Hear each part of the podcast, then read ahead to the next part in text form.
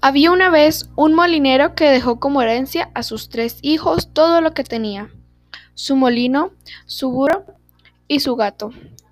El reparto se hizo rápidamente, por lo que no había tantas cosas. El hijo mayor recibió el molino, el del medio el burro, y el menor solamente le correspondía el gato.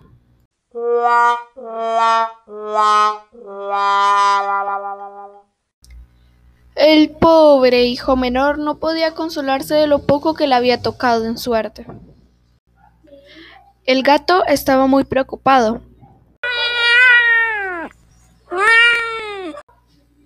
Pero si hacía el que no oía estas palabras.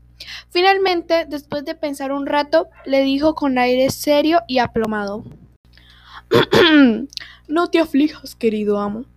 Si me das una bolsa que tenga unos cordones para cerrarla bien y me encargas un par de botas para andar por la maleza, verás que no te fue tan mal en el reparto. Mm, no confío tanto en ti, gato. Me has dado tantas pruebas de agilidad y picardía que hasta de pronto me podrías socorrer en mi miseria. Bueno, bueno, está bien. Me has convencido. Ya voy a comprarte eso tanto que pides. Bueno, gato, aquí tengo todo lo que me has pedido. Con las patas delanteras agarró firmemente los cordones que la cerraban y, caminando bien erguido sobre sus patas traseras, se fue a un lugar del campo donde había numerosos conejos. Puso algunas zanahorias y un poco de pasto tierno en la bolsa y se tendió en el piso como si estuviera muerto se quedó esperando a que algún joven conejo desprevenido cayera en la trampa.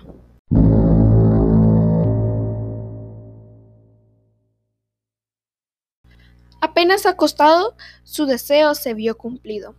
Un conejo atolondrado entró en la bolsa, y el gato apretó rapidito los cordones y lo cazó. Orgulloso de su presa, fue al palacio del rey y pidió hablar con él. Lo hicieron subir a las habitaciones de su majestad. Al entrar a la habitación, se inclinó con una gran reverencia ante el rey y le dijo Aquí tienes, Alteza, un conejo que mi amo, el marqués de Carabás, me ha encargado obsequiarle de su parte. ¡Qué gato tan mentiroso! Se ha inventado ese nombre de Carabás porque le hacía mucha gracia como sonaba. Dile a tu amo, dijo el rey, que agradezco su atención y que me complace su regalo. Ah, bueno, así continuó el gato durante dos o tres meses, llevándole al rey presas que, según él, su amo cazaba.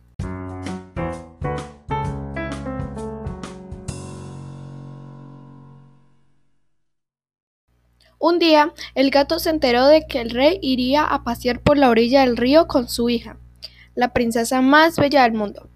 Entonces el gato le dijo a su amo Si sigues mi consejo, tu fortuna está hecha. No tienes más que ir a bañarte en el río.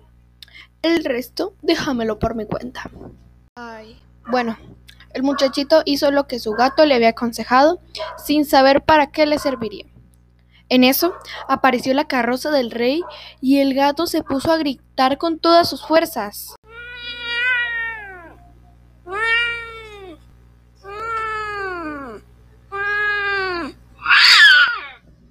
¡Socorro, socorro!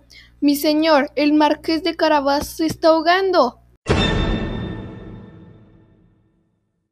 Los guardias reales corrieron a sacar al confundido marqués del río. El gato se acercó a la carroza y le contó al rey que mientras su amo se bañaba, unos ladrones le habían robado la ropa. Bueno, en realidad él muy pícaro la había escondido debajo de una gran piedra. Ay, Dios. En fin, el rey ordenó a sus oficiales de guardarropa que fueran a buscar uno de sus mejores trajes para el señor marqués de Carabas. y como el hermoso traje que le trajeron mejoraba aún más su aspecto, porque hay que decir que él era muy apuesto y elegante. A la hija del rey le gustó mucho. bastó que el marqués de Carabás le echara dos o tres miraditas, muy respetuosas y un tanto tiernas, para que ella se volviera loca de amor por él. El rey lo invitó a que se subiera a su carroza y le pidió que lo acompañara en el paseo. El gato, encantado de que sus planes comenzaran a tener éxito, corrió por el camino y tomó la delantera. Encontró a unos paisanos que segaban un campo y, mostrándole sus dientes y uñas, les dijo, Mis buenos segadores, si ustedes no le dicen al rey que el campo que están segando pertenece al marqués de Carabás, les aseguro que los cortaré en pedacitos chiquitos como carne para morcillas. Por supuesto. Cuando el rey pasó por allí, hizo detener la carroza y les preguntó a los segadores a quién pertenecía ese campo. Al señor marqués de Carabás. Le respondieron a coro, pues la amenaza del gato los había asustado. Ay, qué gato. Mientras tanto, el gato, que siempre iba adelante, encontró a unos cosechadores y mostrándoles los dientes y las uñas, les dijo, Mis buenos cosechadores, si ustedes no le dicen al rey que todos estos trigales pertenecen al marqués de Carabás, les aseguro que los cortaré en pedacitos chiquitos como carne para morcillas. Ay, qué gato.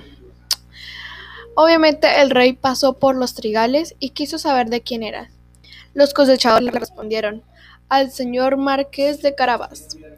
El rey se alegraba al oírlo, y el marqués, por supuesto que también.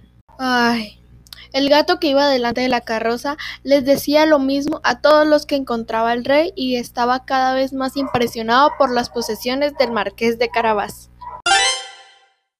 Finalmente, el gato llegó a un hermoso castillo, donde vivía un horrible ogro. Pero este ogro era el más rico que haya existido jamás. En realidad era el verdadero dueño de todas las tierras por donde había pasado el rey y el gato. El gato, que tomó la precaución de informarse sobre quién era ese ogro y qué sabía hacer, pidió hablar con él, diciendo que no quería pasar cerca de su castillo sin rendirle homenaje. El ogro lo recibió tan amablemente como puede hacerlo un ogro y lo invitó a sentarse en un sillón de terciopelo rojo. Me han asegurado, dijo entonces el gato, que usted tiene el don de transformarse en cualquier clase de animal, ¿eh? Y me han dicho que usted podría, por ejemplo, convertirse en un león o en un elefante.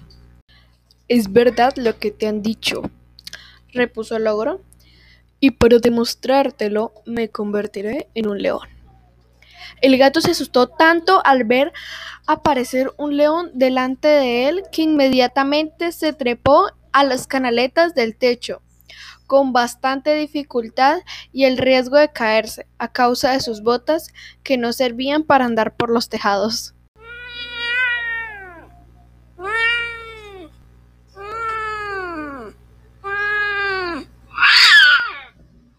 Un rato más tarde, cuando notó que el ogro había abandonado su forma de león, bajó del techo y admitió que había tenido mucho miedo.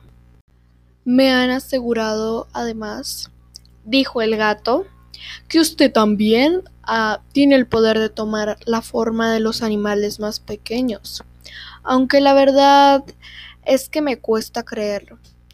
Me han dicho, por ejemplo, que usted es capaz de convertirse en un ratón o en una laucha. Pero debo reconocer que eso mm, me parece imposible. ¿Imposible? ¿Imposible? rugió el ogro muy ofendido. ¿Imposible? Ya verás que sí es posible.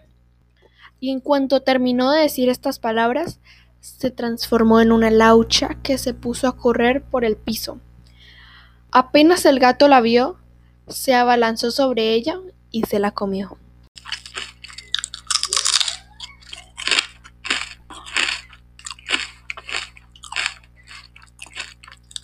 Mientras tanto, dio la casualidad de que la carroza justo pasaba frente al bellísimo castillo del ogro y el rey obviamente quiso entrar a conocer esta magnífica construcción. El gato, que oyó el ruido de la carroza al atravesar el puente levadizo, corrió a su encuentro, inclinándose en una cortés reverencia, le dijo al rey Su Majestad, sea bienvenido a la humilde morada de mi señor, el Marqués de Carabas. ¿Cómo? Señor Marqués, exclamó el rey, muy entusiasmado. ¿Este castillo también es tuyo? No me lo puedo imaginar. Nada más hermoso que este patio y todas estas construcciones que lo rodean. Veámosla por dentro, por favor. El marqués le dio la mano a la joven princesa para ayudarla a bajar de la carroza. Entraron a una hermosa y grande sala, donde estaba servido un maravilloso banquete que Logro había hecho preparar para sus amigos. Y mientras disfrutaban de los deliciosos manjares, el rey se dio cuenta de las miraditas enamoradas que se cruzaban del muchacho y la princesa.